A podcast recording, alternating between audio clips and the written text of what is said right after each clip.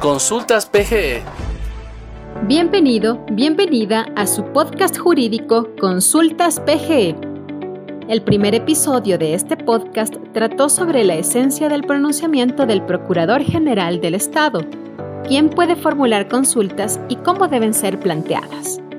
En esta ocasión nos referiremos a las causas que motivan la abstención del procurador. Comenzamos. ¿Cuáles son las causas que motivan la abstención del Procurador General? Como recordarán, todo pedido de absolución de consulta dirigido al Procurador General del Estado debe provenir de los representantes legales o máximas autoridades de las entidades del sector público, descritas en el artículo 225 de la Constitución. Además, la consulta debe tratar exclusivamente sobre la aplicación general de las disposiciones jurídicas in abstracto. Según el artículo 13 de la Ley Orgánica de la Procuraduría General del Estado, las consultas no podrán referirse a las siguientes cuestiones. A temas resueltos por jueces o tribunales de la República, asuntos que estén en conocimiento de dichos jueces y tribunales, hallándose trabada la litis. Las consultas no pueden tratar sobre casos que se encuentren sujetos a procesos judiciales, en curso o resueltos, y por tanto, de referirse a ello se configura motivo para abstención pues entre las atribuciones que confiere la Constitución y la ley al Procurador General del Estado está el patrocinio del Estado y sus instituciones.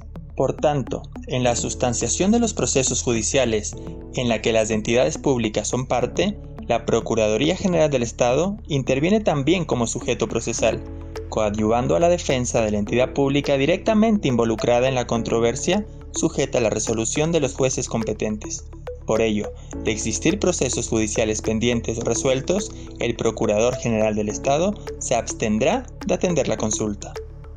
A materias de competencia de la Asamblea Nacional o de la Corte Constitucional. Las consultas que se formulan al Procurador General no pueden tratar sobre la interpretación de normas legales, pues aquello es una atribución de la Asamblea Nacional, según el numeral 6 del artículo 120 de la Constitución. Por otra parte, las consultas al Procurador General tampoco pueden versar sobre materias de competencia de la Corte Constitucional, máximo organismo de control, interpretación y administración de justicia en dicha materia, al que según los artículos 429 y 436 de la Constitución de la República le corresponde la interpretación de las normas constitucionales y de los tratados internacionales de derechos humanos ratificados por el Ecuador, así como declarar la inconstitucionalidad de los actos normativos emitidos por los órganos y autoridades del Estado.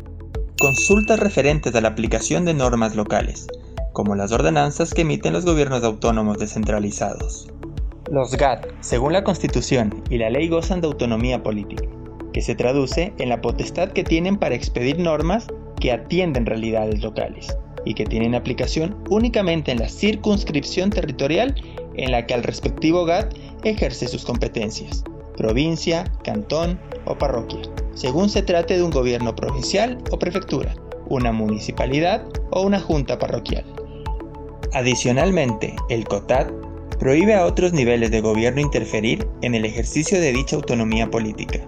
Por ello, el procurador no puede atender consultas que traten sobre el contenido y la aplicación de normas locales expedidas por gobiernos autónomos descentralizados, que son los encargados de interpretar o modificar dichas normas.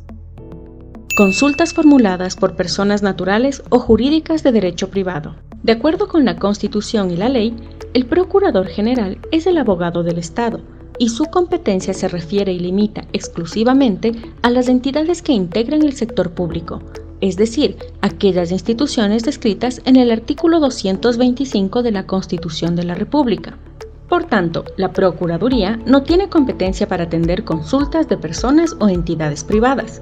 En todo caso, la ciudadanía tiene acceso a todos los pronunciamientos del Procurador General, que constan en texto íntegro en la página institucional. Gracias por acompañarnos en este nuevo episodio. Recuerde, en el sitio oficial de la Procuraduría General del Estado, www.pge.gov.es, se encuentran disponibles todos los días del año la información sobre los requisitos para formular consultas a este organismo así como un link con acceso al sistema de consultas absueltas en el que constan todos los pronunciamientos, que la Procuraduría General del Estado ha emitido desde el año 2008. A través de esta herramienta, la PGE brinda a entidades públicas y privadas total acceso a los pronunciamientos, en texto íntegro y formato digital, organizados por materia o entidad consultante sobre los más variados temas de derecho público. Procuraduría General del Estado por la Defensa Jurídica de Ecuador.